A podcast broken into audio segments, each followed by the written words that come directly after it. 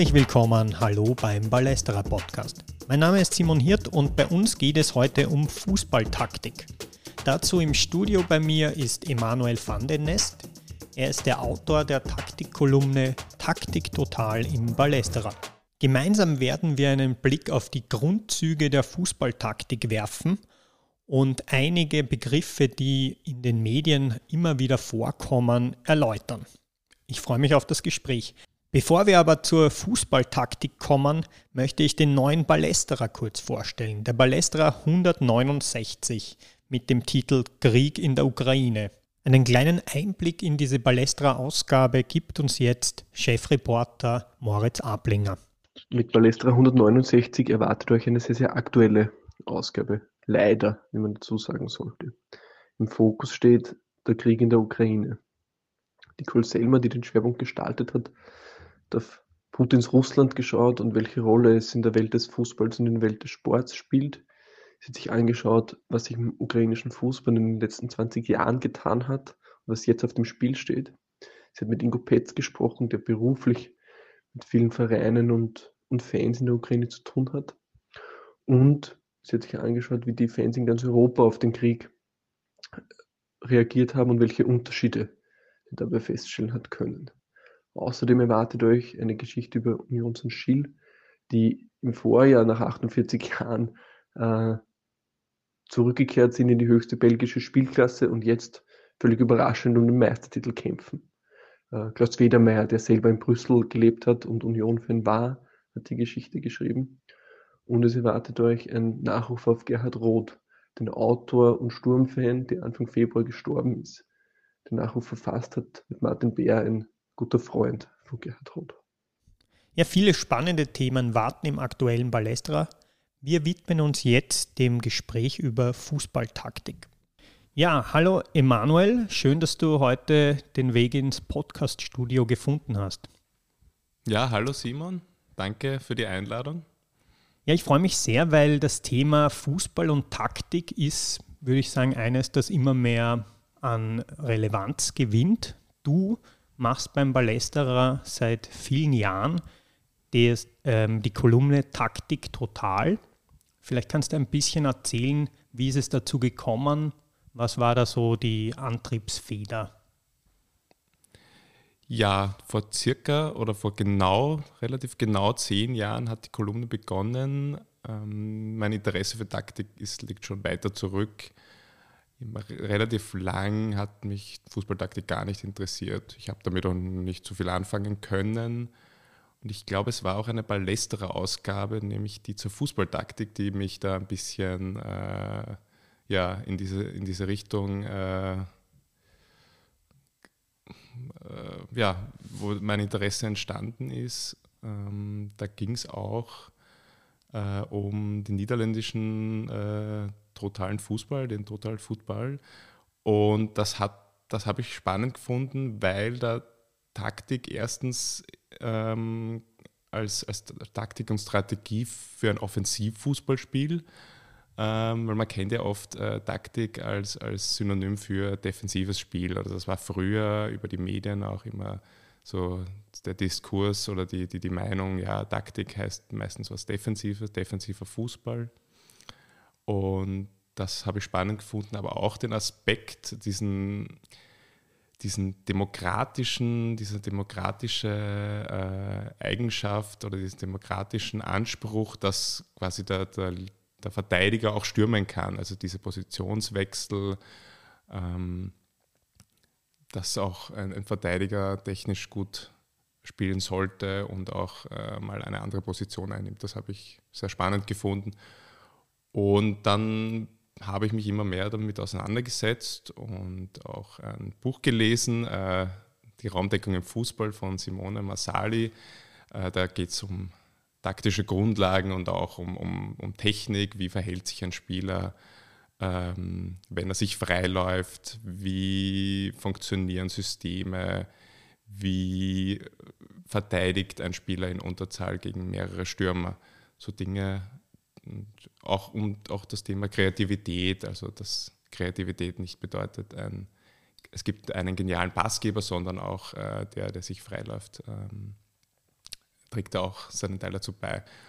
Und ja, ich habe mich dann probiert mit einigen Match-Analysen, auch für den Ballesterer bei der WM 2010, glaube ich, war das. Und irgendwann sind, bin ich mit der Chefredaktion dann ins Gespräch gekommen und dann haben wir gesagt, äh, gemeinsam beschlossen, dass ich äh, eine Kolumne schreibe zum Thema. Was ist denn so das Ziel dieser Kolumne gewesen, hm. als ihr das Ganze entwickelt habt? Das Ziel war, Fußballtaktik einfach zu erklären. Das einfach zusammengefasst ähm, ging es darum, verschiedene Themen aus der Fußballtaktik herauszunehmen, etwa eine Position oder ein Spielsystem oder eine, die Viererkette, Abwehr-Viererkette äh, rauszunehmen und die anschaulich zu erklären. Anhand, meistens sind ja auch äh, Beispiele mit Spielszenen dabei. Genau, das, das war das Ziel. Du greifst jetzt immer unterschiedliche Aspekte von Fußballtaktik auf, ähm, auch mit Beispielen ausgestattet. Gibt es da auch so einen roten Faden, wo du sagst, du hast da begonnen und wenn du diese Kolumne geschrieben hast, dann ist eigentlich alles erklärt? Einen roten Faden, die, die, das, ist eine, das ist eine gute Frage. Ähm, hm der rote Faden sind einige, einige Themen, ja, die ziehen sich äh, durch, durch die Kolumnen. Äh, das sind die Spielsysteme, ähm, also zum Beispiel ein 4-3-3 oder ein 4-4-2 und 4-4-2 in verschiedener Ausformung mit Raute oder äh, mit zwei Sechsern in der Mitte, aber auch Positionen. Positionen sind sehr oft Thema, weil Positionen, also zum Beispiel ähm, der falsche Neuner, das war, glaube ich, die, das war die erste Ausgabe. Ähm, an einer Position kann man zeigen, wie sich Spieler ähm, verhalten, bewegen mit dem Ball, ohne den Ball, wie sie vielleicht auch Positionen tauschen und auch äh, welche, in welches Spielsystem sie gut hineinpassen, welche Spielweise dazu passt und welche weniger. Also das war sicher sehr häufig äh, äh, Thema sonst. Du greifst ja auch oft dann vom aktuellen Schwerpunkt ein taktisches Thema noch auf, oder? Habe ich gesehen bei Brian Clough und Nottingham Forest hast du dann diese Flügelzange analysiert. Genau, ähm, im Vorfeld der Kolumne äh, spreche ich mit der Nicole Selmer der, aus der Chefredaktion und ähm, überlegen dann gemeinsam, welche welches Thema interessant sein könnte. Entweder ich mache einen Vorschlag oder ich richte mich nach dem Heftschwerpunkt und das hat sich bei Nottingham äh, Forest sehr gut ergeben. Da habe ich dann die Flügelzange thematisiert. Das, sind, das ist auch ein, ein häufig äh, beschäftige ich mich mit historischen Themen, das finde ich auch sehr spannend. Äh, also äh, Geschichte der Fußballtaktik äh, und Teams aus den 60ern, aus den 70ern. Ähm, das kommt auch immer wieder vor. Auch Vergleiche mit heute, mit dem modernen Spiel, sind auch sehr spannend. Jetzt ist Taktik in den letzten Jahren eigentlich auch sehr populär geworden. Es gibt Fußballblogs, es gibt immer mehr Analysen, Experten gehen zum Fernseher und zeichnen Spielerbewegungen auf. Ähm, Kommen wir mal ein bisschen so zu Grundzügen der Fußballtaktik. Gehen wir da vielleicht einige Begriffe durch. Es gibt verschiedene Arten, ein Spiel zu betrachten. Ähm, eine Möglichkeit ist, äh, das Spiel in vier Spielphasen zu unterteilen. Also Louis van Gaal hat dieses Modell entwickelt ähm, und er unterteilt das Spiel in äh, die Phase des Ballbesitzes. Also eine Mannschaft besitzt den Ball und hat die Möglichkeit, äh, das Spiel aufzubauen. Ähm, die, die, die, Abwehr ist die Abwehr der Gegner ist geordert und man kann das Spiel aufbauen mit kurzen Bässen über die Seiten oder mit einem langen Ball auf die Mittelstürmer. Das ist mhm. die erste Phase. Die zweite Phase ist äh, die des Ballverlusts. Also die Mannschaft verliert den Ball ähm, und das äh, als, als, als Umschaltmoment, ähm, sie verliert gerade den Ball, muss sich erst neu formieren äh, in Richtung Verteidigung und dann stellt sich die Frage, äh, versucht die Mannschaft sofort den Ball zurückzuerobern oder zieht sie sich zurück. Das hängt je nach Spielsituation und äh, davon, auch davon ab, wo sich gerade der Ball befindet.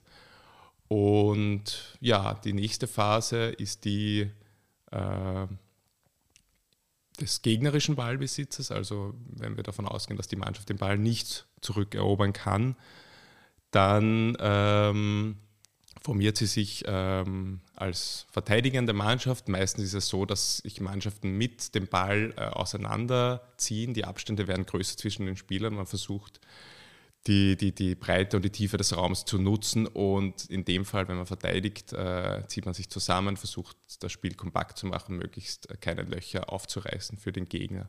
Und die letzte, die letzte Phase äh, ist dann ähm, der, die Umschaltphase ähm, nach dem Ballgewinn, wo sich dann die Frage stellt, ja, versucht man schnell, schnell zu kontern äh, und die, die Unordnung des Gegners auszunutzen oder, oder versucht man den Ball einmal in den eigenen Reihen zu halten und geduldig aufzubauen. Das, das ist jetzt äh, die, die vier Phasen.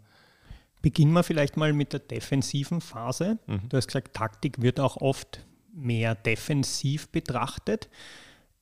Also eine Mannschaft stellt sich defensiv auf in dieser Phase mhm. und da gibt es ja selbst für jemand wie mich, der kein Taktikexperte ist, gibt es eher mannorientierte Deckung oder raumorientierte Deckung. Kannst du das ein bisschen erläutern? Genau, genau. Ähm, diese beiden Begriffe, die hört man ja oft, äh, Mann und Raumdeckungen. Es gibt tatsächlich auch beide Formen noch und sehr viele Varianten, die dazwischen liegen. Bei der Raumdeckung geht es darum, äh, dass nicht wie bei der Mahndeckung äh, jeder Spieler von einem Gegenspieler immer direkt gedeckt wird, sondern dass versucht wird, ähm, die, die Räume, die für Gefahr sorgen könnten, ähm, abgeschirmt werden. Darf ich da kurz einhaken? Grundsätzlich kann man ja das Spielfeld auch ein bisschen in gefährlichere Zonen und weniger gefährliche aufteilen, oder? Genau. Vielleicht da nur ganz kurz, wo genau. sind die gefährlichsten ja. Zonen? Die gefährlichste Zone ist äh, natürlich äh, rund um den Strafraum.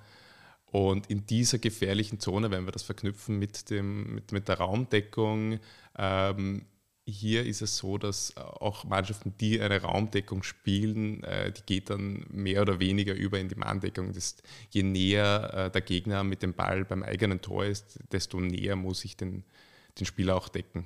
Mhm, mh. ähm, je weiter weg vom Tor, ähm, die weniger gefährlichen Zonen, äh, da, da können auch riskantere Pässe gespielt werden, äh, riskantere Position, Positionen eingenommen werden. Ähm, da funktioniert die Deckung beispielsweise in der Raumdeckung auch so, dass ich einfach versuche, den Passweg abzuschneiden. Also ich stelle mich zwischen, zwischen äh, dem, Ball, äh, dem Ball und dem Gegner. Beim Defensivverhalten gibt es auch noch zwei Begriffe, die häufig vorkommen. Das eine ist so ein bisschen ähm, Kompaktheit einer Abwehrkette und das andere ist auch so ein bisschen dieses Deckungsschatten auf einen Deckungsschatten aufziehen? Ja, der Deckungsschatten, ähm, der mit damit ist gemeint, dass ich einen, einen, den, den Passweg, also wenn, ein, wenn der Gegner den Ball hat und versucht, äh, seinen Mitspieler anzuspielen, ich, ich stelle mich zwischen diesen Gegenspieler und seinen Mitspieler, dann werfe ich einen Schatten und mache somit auch unmöglich oder erschwere ich, dass er den anspielen kann. Und diese Idee ist eben ein, ein, ein, eine zentrale Idee des, der Raumdeckung, weil dadurch ähm, muss ich nicht am Gegenspieler bleiben, sondern kann auch näher zu ihm hin und kann so viele Passoptionen äh, unterbinden gleichzeitig. Und das und Zweite, diese Kompaktheit, weil da frage ich mich immer zum Beispiel, wie groß sollten eigentlich die Abstände zwischen verteidigenden Spielern sein? Was ist eine Kompaktheit? Ja, da gibt es äh, zur, Kom äh, zur, Kompaktheit gibt es unterschiedliche Meinungen, äh, wie groß die Abstände sind. Ähm, es geht meistens geht es den Mannschaften darum, ähm, den Gegner schwer zu machen, durch die Linien durchzuspielen. also etwa durch die Mittelfeldreihe einen Pass zu spielen oder ähm, durch die Abwehrreihe einen Pass hinter die Abwehr zu spielen. Ähm, ja, und auch äh, den, den Abstand zwischen der Abwehr und dem Mittelfeld zu verringern. Dort suchen viele Mannschaften dann auch Raum, versuchen sich dort zu positionieren, um dann einen Pass weiter durch die Abwehr zu, zu spielen. Und ja, die Kompaktheit soll verhindern, dass das, dass das geschieht. Und das führt aber auch dazu, gerade in der Raumdeckung, dass dann Seit, eine, eine Seite, die gerade nicht, wo gerade nichts passiert, äh, auch vollkommen verweist. Also dass da dann gar nichts passiert und Mannschaften, die versuchen, äh, diese Kompaktheit einer Verteidigung zu überspielen, nutzen dann oft eine Spielverlagerung und spielen auf die andere Seite, um dort äh, weiterzukommen. Das heißt, die Abwehrketten verschieben eigentlich oft als Ganzes dann auf die rechte oder auf die linke Seite, je nachdem, wo der Ball auch ist. Genau, verschieben ist ganz wichtig. Ähm, das machen die Mannschaften dann hin zum Ball. Ähm, dort, wo der Ball ist und wo das Spielgeschehen ist, verschieben die, die ja, in, der, in der Raumdeckung die ganze Mannschaft als Block äh, hin, also die, auch, die, auch die Abwehrkette und im, es gibt dieses Prinzip, dass äh, immer der nächste Gegenspieler herausrückt aus dieser Abwehrkette. Also auch aus dieser Kompaktheit ähm, löst sich dann ein Gegenspieler, der direkt vor dem gegen, äh, also ein Spieler, der direkt vor seinem Gegenspieler steht, der den Ball hat, der rückt hinaus, während hinter ihm seine äh, Mitspieler absichern. Sind wir da jetzt schon bei diesen berühmten Dreiecken, wo sozusagen immer mehrere Spieler ich sage nicht synchron, aber doch sehr abgestimmt auf ein, eine gewisse Situation reagieren müssen? Ja, die Dreiecke werden meistens verwendet eher fürs Offensivspiel. Ähm, damit ist gemeint, dass sich äh, Mitspieler anbieten, äh, ihrem Mitspieler anbieten und sich äh, schräg vor, also diagonal vor ihrem Mitspieler, der den Ball hat, äh, aufstellen und da, daraus, ja, wenn man dann, wenn man da die Linien dann verbinden würde mit drei Spielern, äh, zwei Spieler, die sich schräg äh, freilaufen, dann ergibt sich ein Dreieck. Und das ist auch ein wichtiges Spielprinzip. Da geht die Kompaktheit verloren. Also im Ballbesitz, ähm, das sagen viele Trainer und das ist auch die gängige Meinung, dass sich äh, die Mannschaft äh, die in die Breite zieht und in die Tiefe zieht. Und Louis van Gaal äh, spricht auch davon, dass möglichst viele Linien gebildet werden sollen. Das heißt, diese, die, bei einem 4-4-2 zum Beispiel, diese Ketten, die werden aufgebrochen.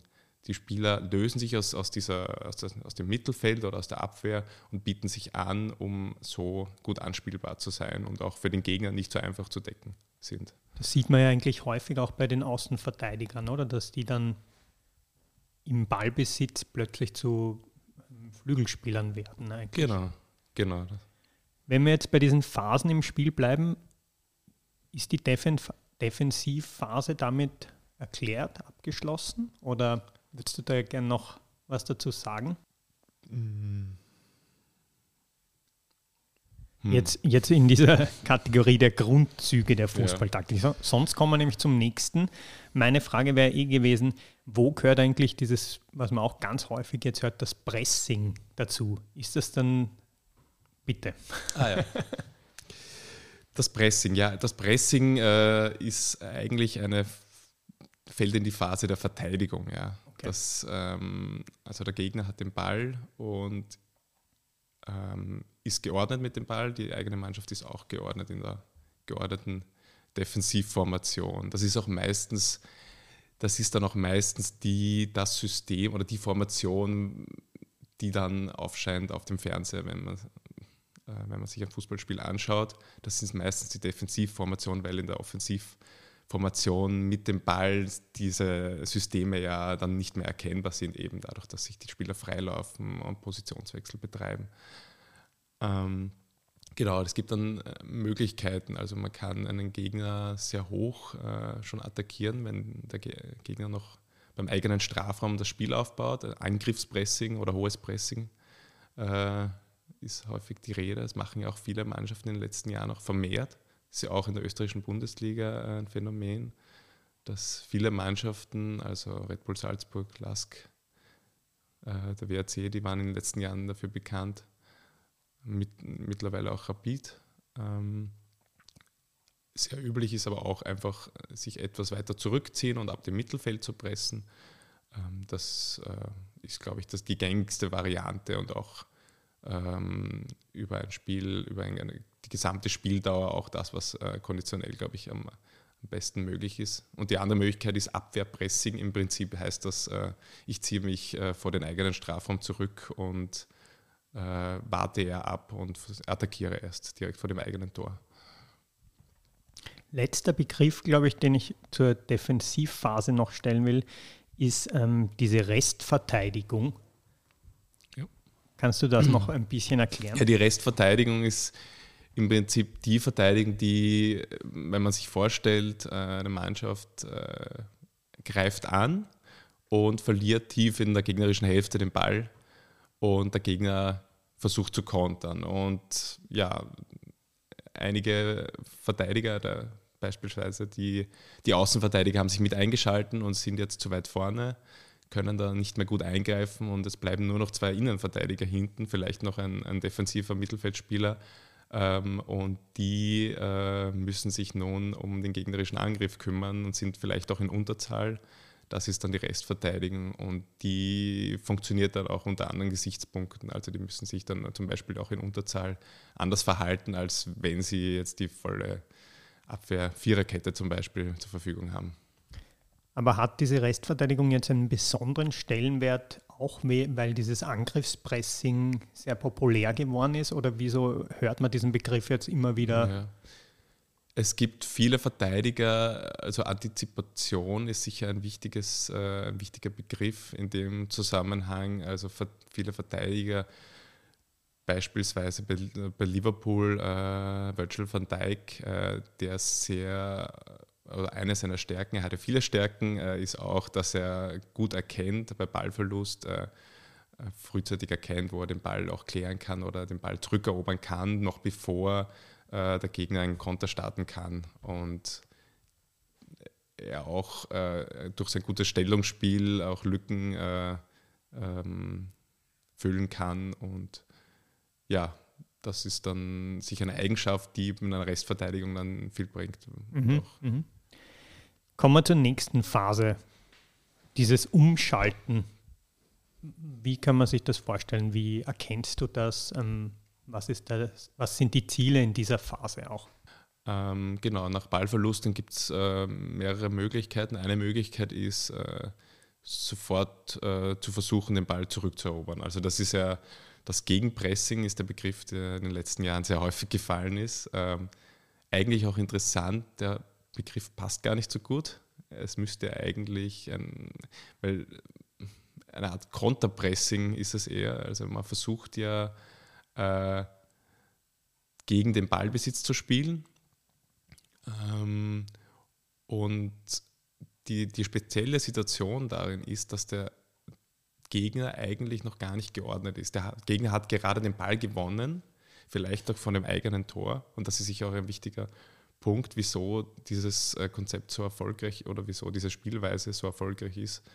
Ähm, ist ungeordnet und ähm, wenn, wenn sich die Mannschaft auch schon im Ballbesitz so gut positioniert, dass sie dann im Gegenpressing äh, sehr schnell den Ball zurückerobern kann, ist sie vielleicht auch schon nah vor dem Tor und kann einen Torschuss herausspielen, ohne, ohne den, den eigenen Angriff aufgebaut zu haben. Also ich, irgendein Trainer hat einmal davon gesprochen, dass äh, das Gegenpressing der beste Spielmacher ist.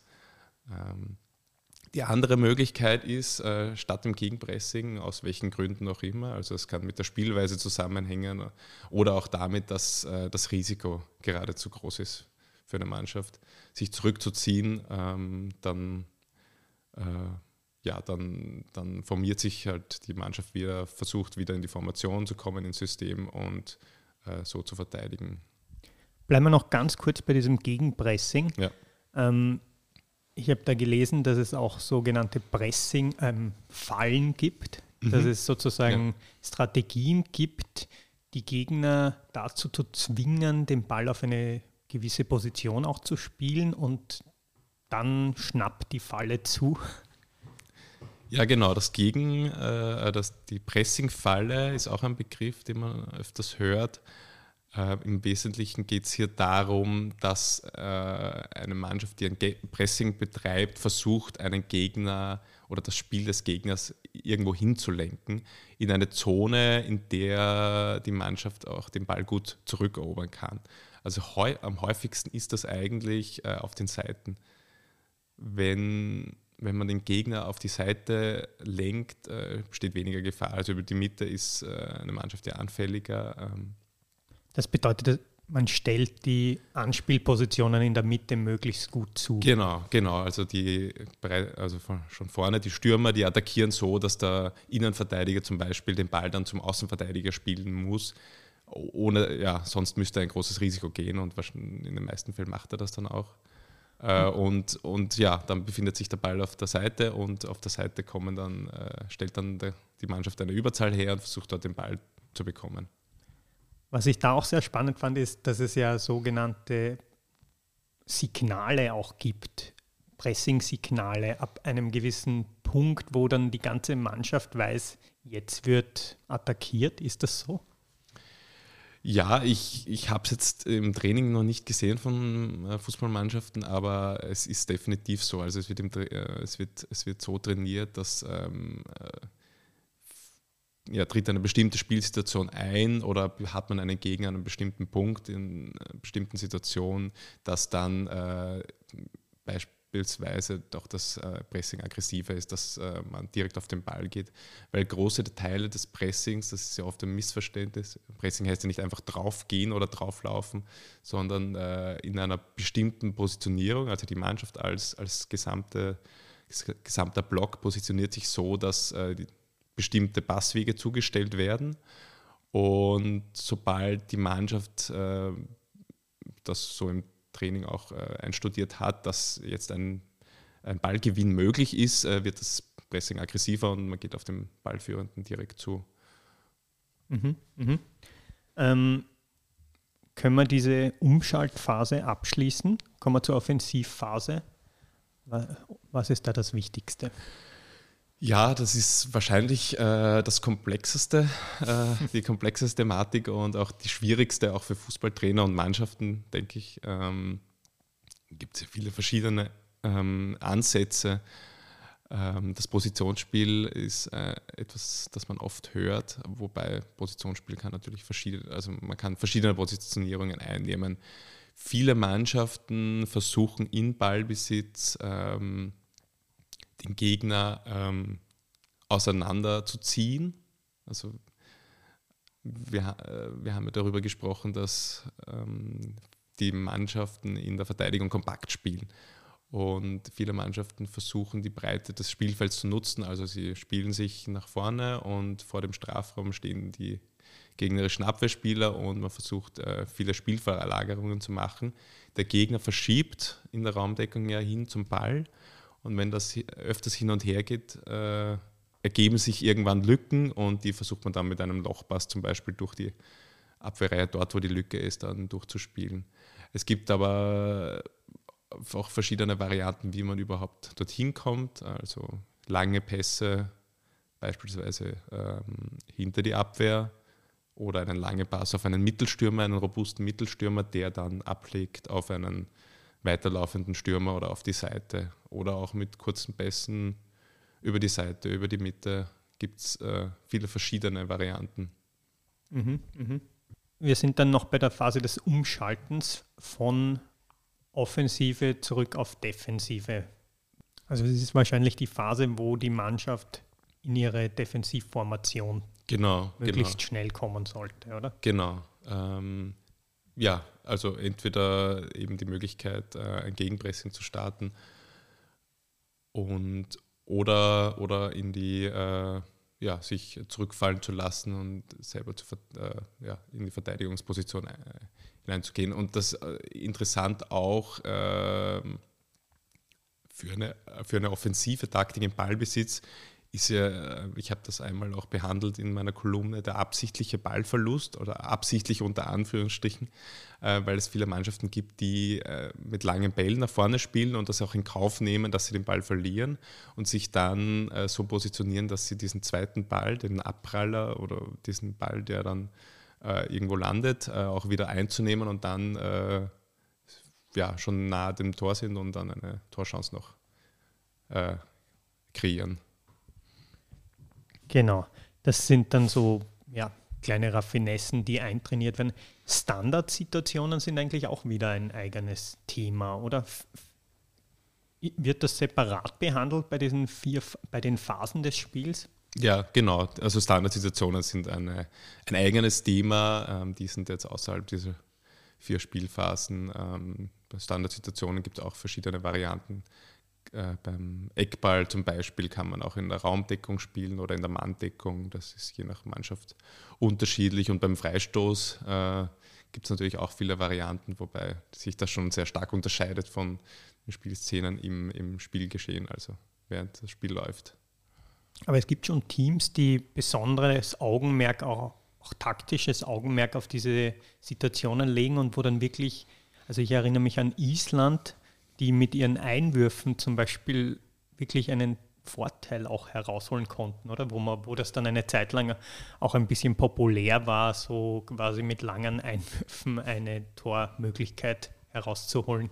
Ja, es gibt immer wieder Mannschaften, die äh, über Standardsituationen sehr gefährlich werden.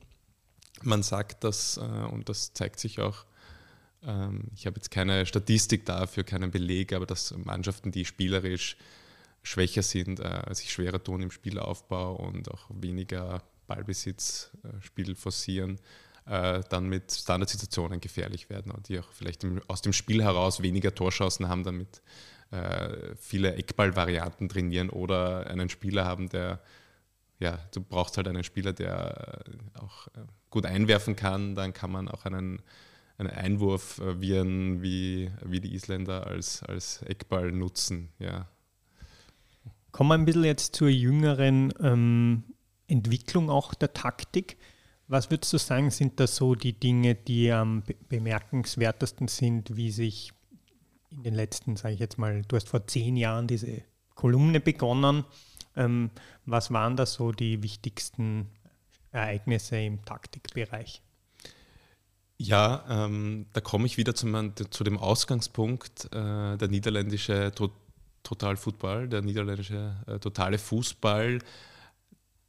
Diese Prinzipien, die habe ich äh, damals, wie ich begonnen habe, mich mit Fußballtaktik zu beschäftigen, auch beim, äh, bei Barcelona gesehen. Also das war ja damals eine Mannschaft, die äh, wirklich über Jahre dominiert hat und auch wirklich schön anzuschauen, also für mich persönlich. Und da waren ja viele Aspekte, die äh, Ajax in den 1970er Jahren äh, umgesetzt hat, halt kombiniert mit dem, mit dem Tiki-Taka, dem Kurzpassspiel. Ähm, die haben hoch gepresst, äh, auch schnell den Ball zurückerobert, wie im Gegenpressing, ein, äh, viele Positionstausch, ein sehr ausgeklügeltes Positionsspiel und das war damals eine Mannschaft, die sicher Wegbereiter war für viele, viele Dinge, die jetzt im Fußball selbstverständlich sind. Also auch technisch, technisch äh, und auch das Passspiel, das Kurzpassspiel, wie das stattfindet. Ähm, das hat sich, glaube ich, über Barcelona damals auch hinweg äh, im europäischen Fußball zumindest äh, etabliert. Und das Zweite wäre das Pressing oder das Angriffspressing, Gegenpressing. Ich glaube, äh, zu der Zeit ist auch das äh, Pressing ein bisschen in der österreichischen Bundesliga damals angekommen. Das war ähm, Wacker Innsbruck damals mit Walter Kogler, die damals als Aufsteiger ziemlich für Furore gesorgt haben. Und das war damals in der österreichischen Bundesliga noch äh, ziemlich neu in der, in der Weise. Ähm, und das war auch die Zeit, auch äh, wo Jürgen Klopp dann bei, mit Dortmund so erfolgreich war mit, mit seinem Gegenpressing und dem Angriffspressing. Also das waren sicher, und ja, die, diese, das hat sich ja auch verbreitet äh, im internationalen Fußball. Ist jetzt nicht auch der Zeitpunkt, wo wir über Red Bull Salzburg reden müssen und ich glaube von Ralf Rangnick auch sehr mitgeprägt, diese taktischen Innovationen, die da stattgefunden haben? Ja, definitiv. Das hat er ein bisschen später begonnen. Am Anfang hat er Red Bull nicht so recht gewusst, was sie machen. Und mit Ralf Rangnick hat, ja, hat das, äh, das, die, die Pressing-Schule ja Einzug gefunden und äh, die Trainer und die Spieler werden ja dann auch ausgesucht äh, oder auch ausgebildet mittlerweile und ähm, auch ja, mit, mit individuell extrem guten Spielern auch noch bestückt, also auch noch die individuelle Klasse dazu. Und seitdem äh, haben, hat Red Bull ja eine ziemlich, äh, ziemlich große Kontinuität und das funktioniert sehr gut und ist, ja, äh, sind äh, auch international erfolgreich damit.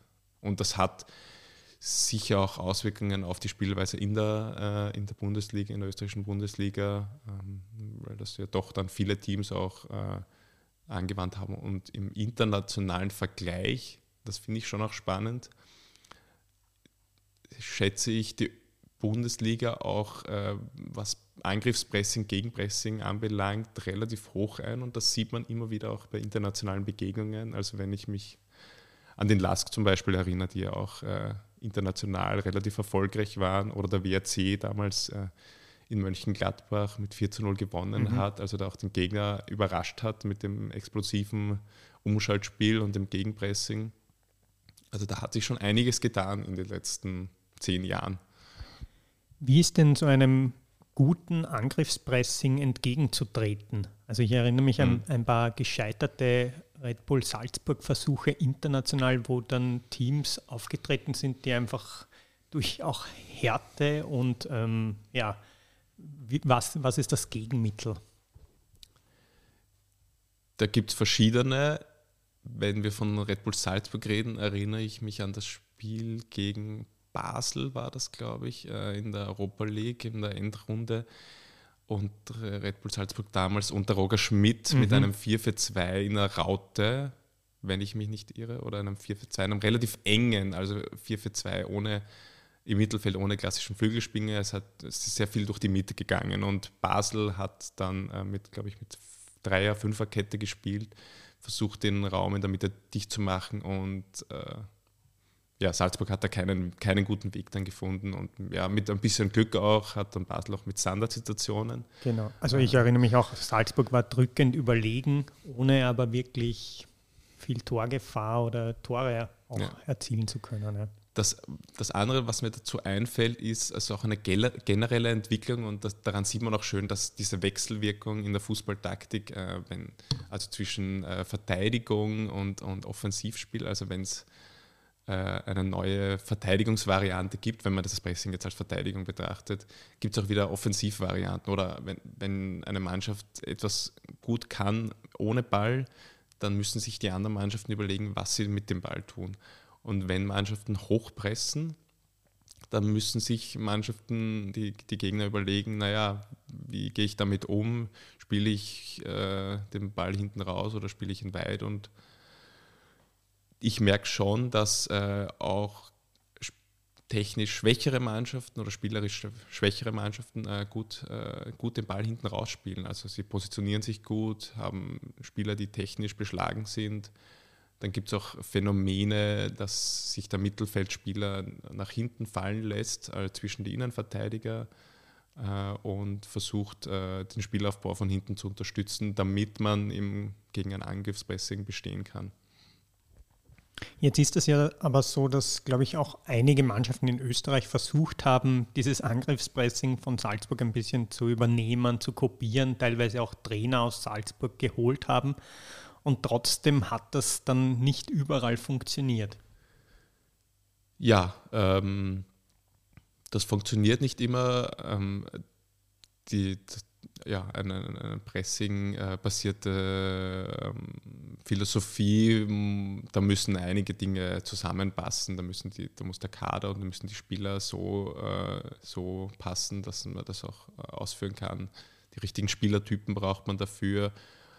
Ähm, bei Salzburg ist natürlich, äh, kommt natürlich hinzu, dass individuelle, die individuelle Klasse natürlich alles andere überragt. Also ein, auch das perfekte, das perfekte System der, der, der ersten Verfolger äh, muss nicht aus, also reicht dann oft nicht aus.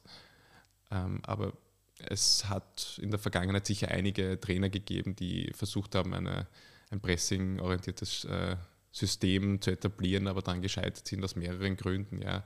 Es ist natürlich auch äh, man muss viele Spieler erst darauf einstellen, äh, wirklich äh, permanent drauf zu gehen. Du brauchst auch laufstarke Spieler. Das ist sicher auch ein Punkt. Also manche Spieler können sich an, eine neue, an so eine Situation gewöhnen, manche nicht.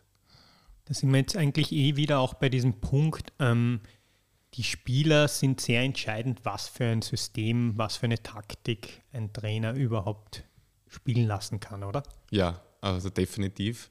Ähm, das ist ein wichtiger Punkt. Ähm, der auch öfters angesprochen wird, ähm, du brauchst die richtigen Spieler oder umgekehrt, du musst äh, die Spielweise nach den äh, Spielern ausrichten.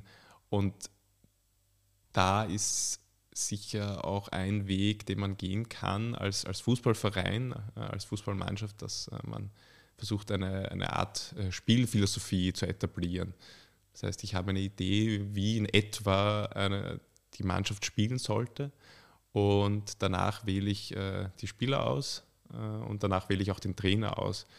Und das, jeder Trainer hat natürlich seine eigene Handschrift, aber ähm, wenn jeder Trainer nach jedem Trainerwechsel ein Trainer kommt mit einer vollkommen anderen Sichtweise und der sagt, na, mit der Hälfte der Spieler kann er nichts anfangen und möchte wieder neue Spieler holen, dann entsteht halt keine Kontinuität und ja, ist alles immer wieder neu aufzubauen. Wie würdest du die Rolle von Daten, von Videoanalyse von Tracking beurteilen? Was, wie wirkt sich das auf Taktikanalysen auch aus? Daten nehmen ja eine immer wichtigere Rolle im Fußball ein und in der Fußballtaktik. Ähm, das kennt man aus anderen Sportarten noch viel mehr, aber im Hintergrund natürlich noch viel mehr ist das im Fußball auch schon lange und, und, und mehr oder wichtiger als vielleicht der Fußballzuschauer glaubt die Frage ist immer, wie setze ich Daten ein? Es gibt ja, also es gibt ja einige Beispiele. Also in, letzt, in der letzten Zeit ist ja der Expected Goal Wert äh, sehr populär geworden. Kannst du den kurz erklären? Ja, der, der Expected Goal äh, Koeffizient, der äh, ist ein statistischer Wert, der soll ähm, erklären, wie wie torgefährlich eine Mannschaft ist und wie erwartbar äh, ein Tor ist oder, oder Tore von einer Mannschaft in einem Spiel. Also wird immer ein Spiel betrachtet und dann wird äh, anhand eines Koeffizienten ähm, berechnet, wie wahrscheinlich es ist, dass die Mannschaft äh, zum Torfall kommt. Das heißt, da wird, äh, wird gemessen, wie oft war die Mannschaft in der gefährlichen Zone, beim Strafraum, und äh, konnte schießen äh, aus einer aussichtsreichen Position. Und anhand dessen, also wie oft äh, kam sie mehr oder weniger zu Torchancen.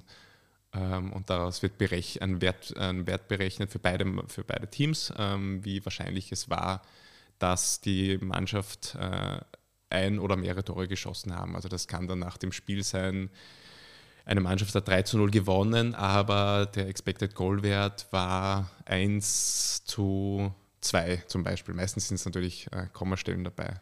Ähm, also es kann sein, dass eine Mannschaft sehr effizient agiert. Also da sieht man dann auch die Grenzen dieses Werts. Wenn eine Mannschaft wirklich alle Torchancen nutzt, während die andere Mannschaft mehrere Torchancen vergibt. Ähm, ja, aber dann ist das trotzdem ein spannender Wert, weil dann sehe ich, ja, okay, die sind vor dem Tor einfach kaltschnäuziger oder haben die besseren Spieler, die oder besseren Schuss, Schussstärkeren oder Abschlussstärkeren Spieler und haben äh, deswegen gewonnen. Mhm. Und es gibt auch, äh, ja, und deswegen ist es auch ganz spannend, den anzuschauen. Passquoten hört man öfters. Ähm, die Passquote ist auch mit, ist natürlich mit Vorsicht zu genießen weil es immer darum geht, wo ein Spieler oder wo eine Mannschaft den Ball, den Ball, hat. Also eine Passquote im eigenen, in der eigenen Hälfte ist meistens höher, weil man weniger, mit, äh, weniger riskant, äh, riskante Pässe spielt als in der gegnerischen Hälfte. Aber auch Mannschaften, die äh, schon von hinten raus weite Bälle spielen, äh, werden auch niedrigere Passquoten haben, weil die seltener ankommen als bei Mannschaften, die nur kurze Pässe spielen, die relativ sicher ankommen. Das heißt, zusammengefasst hat das schon massiven Einfluss auch auf die neueren taktischen Analysen genommen. Ja, äh, definitiv. Also im Hintergrund, äh, Mannschaften mit einem gewissen äh, Budget haben einen Spielanalytiker im Hintergrund, der sich mit dem Trainer berät und jedes Spiel analysiert und äh, das bespricht, äh, ja, je nachdem, was die Spiel, wie die Spielausrichtung war. Und In den Pausen werden ja auch zum Teil Videosequenzen gezeigt und Werte analysiert, oder? Genau, genau. Also da geht dann oft der Spielanalytiker äh, bespricht sich mit dem Trainer oder kommt in die Pause, in, die, äh, in, der, in, der, Pause in die Kabine und dann wird vielleicht die eine oder andere Spielszene kurz durchgegangen, um das zu verbessern, wenn irgendwas ein Problem war oder wenn etwas gut funktioniert hat. So, wir haben jetzt viel über grundsätzliche Taktik geredet. Willst du da noch was ergänzen? Ich glaube, ähm, ein Aspekt, der mir jetzt noch einfällt, äh, ist, das sind das ist ein, eine, eine, eine, Grundlage, aber die habe ich sehr spannend gefunden, auch wie ich begonnen habe, mich mit Fußballtaktik zu befassen, ähm, wie, wie viel äh, hinter so einem Spielzug steckt. Also auch die Erkenntnis, dass das Passspiel ja die Grund, die, das Passspiel ist die Grundlage des Fußballs. Und es wird ja oft davon geredet, dass es äh, die genialen Passgeber im Mittelfeld gibt, die kreativ sind. Ähm, aber meistens oder immer gehört da auch mehr dazu, also wie sich die Spieler bewegen, äh, wie sie sich positionieren, wie sie sich freilaufen. Es gibt ganz viele ähm, Freilaufbewegungen, wo man versucht, den Gegner zu täuschen, zum Beispiel. Oder wo man einen Gegenspieler woanders hinzieht, weil der sich dann äh, der mitläuft. Ähm, und das gehört genauso dazu wie der geniale Pass durch, durch, ja, durchs Loch. Der ist natürlich auch wichtig und, und den muss man beherrschen, äh, aber da gehören meistens äh, mindestens zwei Spieler dazu oder auch die gesamte Mannschaft, die sich so verhält. Also das Spiel ohne Ball, äh, das ist ja auch etwas, auf das man bei Taktikanalysen sehr viel achten muss. Du hast das eingangs auch erwähnt, die Taktik sorgt etwas dafür auch, dass es weniger nur um Einzelakteure geht, oder? Um herausragende Stars, sondern dass man das Ganze auch betrachtet. Genau. Ähm, man kann natürlich äh, sich Spieler anschauen, wie sie sich äh, alleine verhalten mit dem Ball oder ohne den Ball, aber im Grunde geht es ja äh, vor allem um die Mannschaft, wie sie sich als Ganzes verhält und als Kollektiv äh, ähm, sich als Kollektiv verhält, taktisch, als Formation und so auch äh, gegen individuell stärkere ähm, Mannschaften bestehen kann, wenn sie das gut umsetzt. Gibt es von deiner Seite noch Empfehlungen vielleicht? Bücher, Videos, ähm, deine Kolumne sowieso? Ich habe gehört, wenn Ideen für die Kolumne da sind oder Feedback für die Kolumne, würdest du dich auch freuen? Ja, äh, ich würde mich sehr freuen äh, über Feedback äh, in jeder Hinsicht äh, zu meiner Kolumne, also oder Anregungen, äh, Anregungen, wie, wie Dinge beleuchtet werden können oder welche Themen es gibt. Also freue ich mich immer und die, äh, ja, die sind immer willkommen. Ähm, Empfehlungen gibt es von mir schon.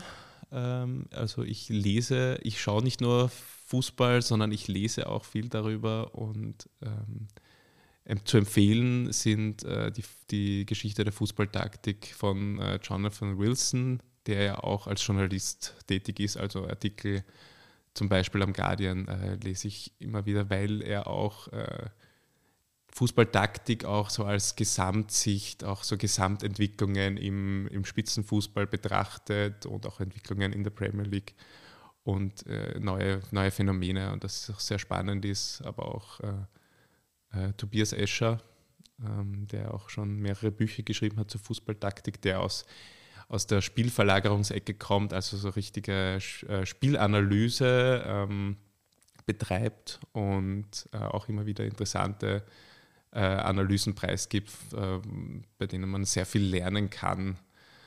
es gibt auch in Österreich Österreich interessante äh, Taktik-Blogs und, und Beiträge. Da wüsste ich jetzt nicht, wo ich beginnen soll. Gibt es doch einige. Und äh, in England auch zu empfehlen ist äh, The Athletic. Äh, Tifo Football, äh, die auch auf YouTube äh, Taktikanalysen äh, liefern, sehr fundiert und äh, schaue ich mir auch gern an, auch mit als Video. Okay, das sind einige. Ich sage ähm, nochmal vielen Dank, dass du heute uns ähm, in Sachen Taktik so viel preisgegeben hast. Ich sage vielen Dank, dass du bei mir im Podcaststudio warst und alles Gute. Danke.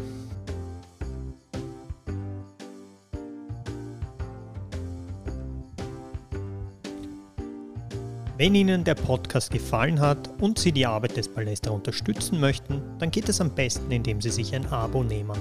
Oder Sie werden Mitglied im Palästra Supporters Club. Alle Infos dazu finden Sie unter shop.palästra.at. Und wenn Sie keinen Podcast mehr verpassen wollen, dann gibt es noch die Möglichkeit und die Empfehlung, dem Balestra Podcast auf der Plattform Ihres Vertrauens, sei das Spotify, Apple Podcasts oder was auch immer, zu folgen. Mein Name ist Simon Hirt, ich sage danke fürs Zuhören und bis zum nächsten Mal.